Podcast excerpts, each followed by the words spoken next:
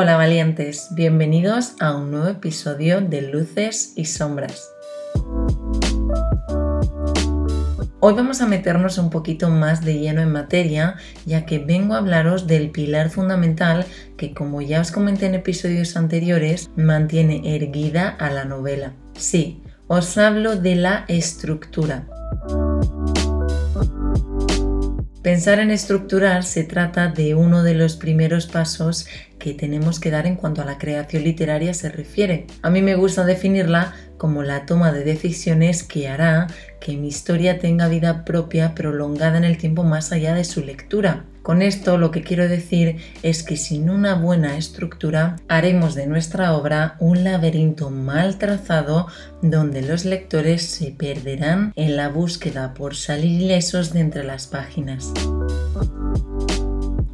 Es cierto que hay autores que no piensan del mismo modo. Ilustres escritores de la talla de Stephen King afirman que las estructuras y los conocimientos excesivos previos a la escritura restarán espontaneidad y frescura a la obra literaria. Nos deja afirmaciones tales como que para escribir lo que no debemos es olvidarnos de jugar pero por el contrario tenemos a Milan Kundera, que no deja la improvisación ni siquiera el tamaño de los capítulos ni de las escenas.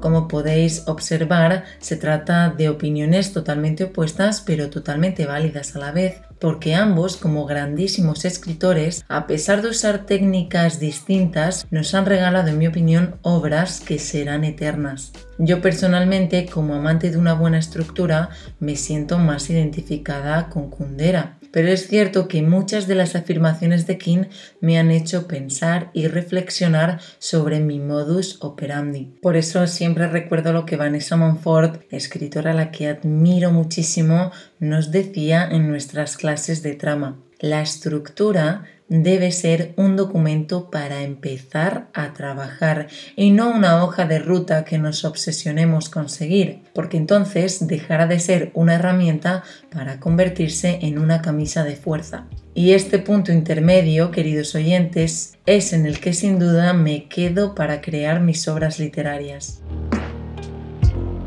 La fase de estructurar viene precedida por la fase cero, que como también os he comentado anteriormente, para mí se corresponde con la fase de reflexión. Todos los escritores pasamos por este momento, antes o después, y se trata del momento exacto en el que decidimos sobre qué queremos escribir. Un recuerdo, una vivencia, una idea, un sentimiento, una persona, Cualquiera de estas cosas, incluso otras más ambiguas o abstractas, hará que despierte algo dentro de nosotros y es ahí cuando sabremos qué es lo que queremos transmitir.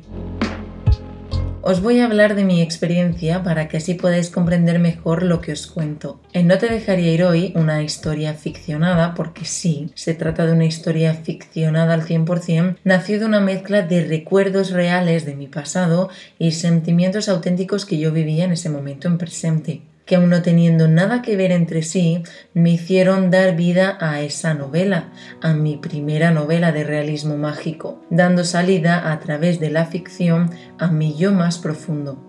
Nada de lo narrado en No te dejaría ir hoy es real, pero podría serlo, de ahí su género, aunque todo surge de la realidad de mi pasado y de mi presente. Pero lo cierto es que no fui consciente de que ese era mi mayor foco de creación hasta que pensando en mi segunda historia, El sentido que me das, como título provisional, volví a experimentar de nuevo la creación de la ficción a través de recuerdos pasados y vividos y de sentimientos presentes. Un cóctel molotov que sin duda me permiten crear mundos en una realidad mágica, porque es donde yo me siento cómoda, que sin saberlo ya formaban parte de mí. Tan solo tenía que aprender a configurar mis tiempos vividos para simplemente crear.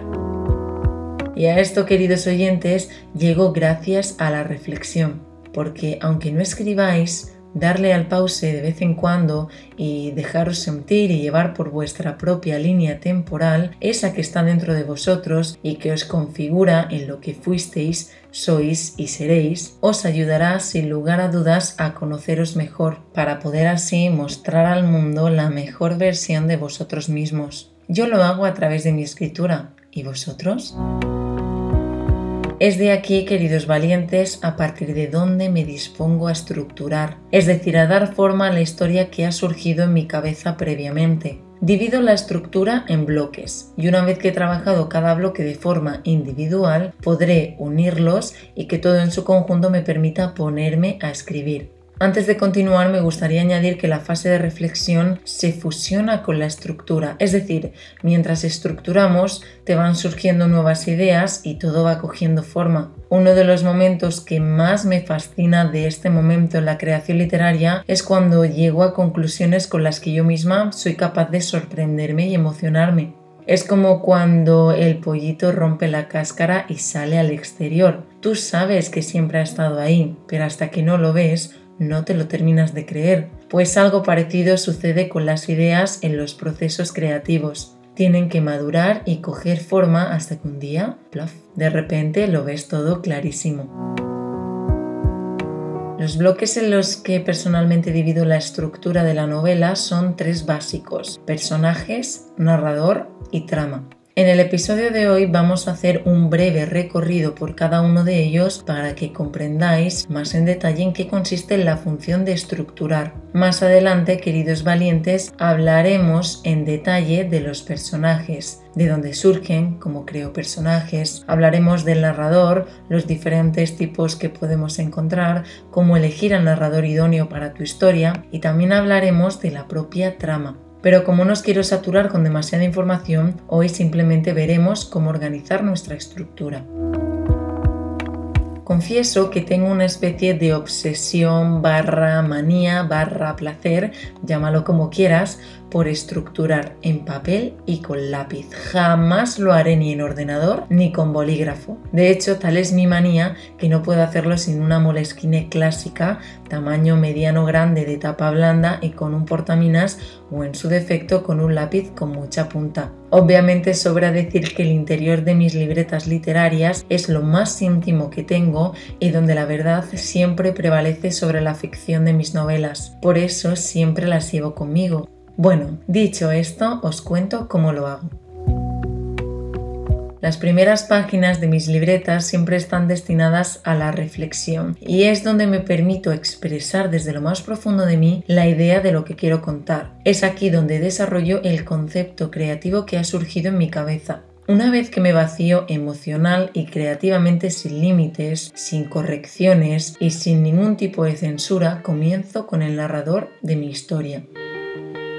Este ejercicio tan sonador os lo recomiendo. Aunque no os dediquéis a escribir, recomiendo que lo hagáis, sin juzgar lo que ponéis o dejáis de poner, que os dejéis sentir y que vuestra muñeca baile al son de vuestras letras. Os aseguro que os sentiréis tremendamente liberados. Como os decía, este ejercicio ya me da alguna pista del tipo de narrador que precisa mi historia. No todas las obras necesitan el mismo tipo de narrador, ya que dependerá de lo que quieras conseguir con él. También puede ser una cuestión de confianza. Será tu mano derecha en la narración y si como autor no te sientes identificado con él o no te entiendes con él, tu mensaje al final no llegará hasta el lector. Eso es algo que como escritor debes de valorar, aunque dependiendo del que elijas tienes que tener en cuenta que dotarás a tu historia de mayor o de menor fuerza. Pregúntate qué quieres provocar en el lector. Esto te dará algunas respuestas sobre lo que necesitas. En No te dejaré ir hoy, como os comenté, utilicé un narrador en tercera persona decantándome por el narrador equidistante porque necesitaba la visión externa en situación de la historia, pero siempre con el foco puesto en mi protagonista. Sin embargo, ahora, en el sentido que me das, estoy innovando y quiero ir un poquito más allá. Por esto me estoy poniendo a prueba a mí misma como escritora realismo mágico y a vosotros, lectores, os quiero poner sobre las cuerdas, pero esto ya os lo contaré más adelante. El siguiente paso que debes de dar una vez definido el narrador es el desarrollo de tus personajes. Seguro que ya sabes quién va a ser de forma superficial tu protagonista, ¿verdad? Pues es el momento de hablar con él a solas, de escuchar lo que tenga que decirte y de decirle tú, como autor, lo que quieras, porque desde ese momento comenzará una de las relaciones más bonitas que he vivido yo como escritora. Os iréis conociendo con el tiempo, como cuando conoces a alguien por primera vez. Por eso es primordial ser sincero, no juzgar. Jamás juzgues a tus personajes y es momento de abrirte al 100% con él, porque tú lo conocerás como nadie, obvio, ha nacido de tus entrañas, pero él también sabrá hasta tu más oculto secreto. De eso tratan las relaciones verdaderas. Permítete enamorarte de Él, de todas sus imperfecciones y hazlo crecer. Guíalo hasta sus deseos y sus sueños, pero jamás lo manipules. Déjalo libre, que sea Él quien te transforme, quien dé vida a tu historia, a su historia. A medida que construyes al protagonista debes de escoger el momento de su vida en el que vas a contar la historia. Para ello debes de conocer su pasado, su presente e imaginar su futuro, hacia dónde quiere ir. Ten en cuenta que dependiendo del momento de vida en el que decidas comenzar a narrar, hará que su personalidad varíe y que la trama a su alrededor sea de una manera o de otra. Una vez que has conseguido acostarte con tu personaje y tener conversaciones hasta bien entrada la madrugada, crea un círculo alrededor de él para dar forma a sus relaciones personales. Esto te conducirá a la creación del resto de personajes de tu historia. El tema de los personajes es realmente intenso, por ello vamos a quedarnos aquí, ya que os podéis hacer una ligera idea de lo que necesitamos para estructurar nuestra obra literaria. Y a partir de este momento vendría la creación de personajes en profundidad, que ya veremos más adelante.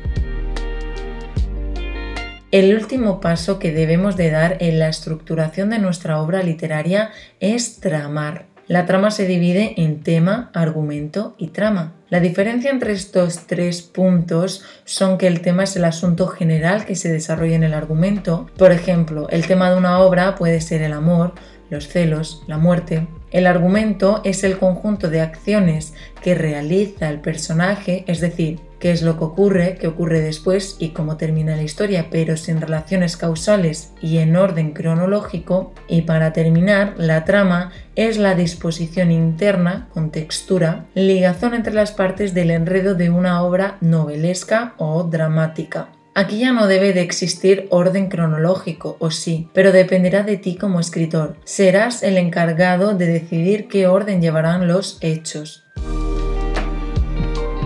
Pasando de puntillas sobre la trama, puedo decir que aquí tendrás que contar la historia de forma atractiva y callar lo que no aporte significado a la historia. Tú como autor siempre vas a saber muchísimas más cosas sobre los personajes y sobre la historia en sí, pero eres tú quien decide qué contar y qué no contar al lector.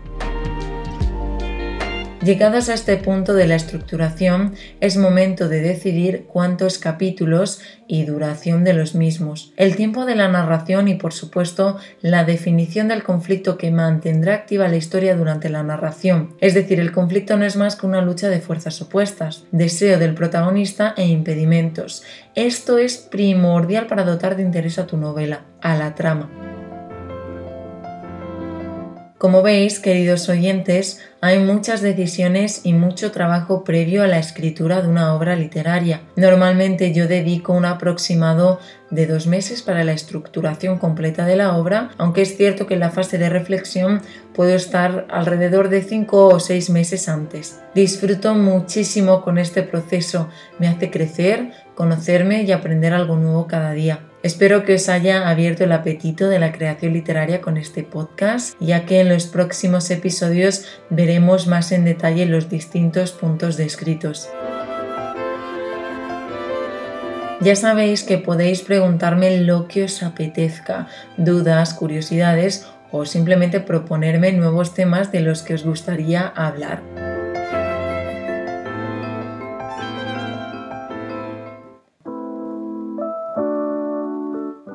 Os mando un abrazo gigante, queridos valientes al otro lado de las ondas. Y recordad, cerrad vuestros ojos, respirad profundo y soltad todo aquello que no os permite alzar vuestro vuelo valiente.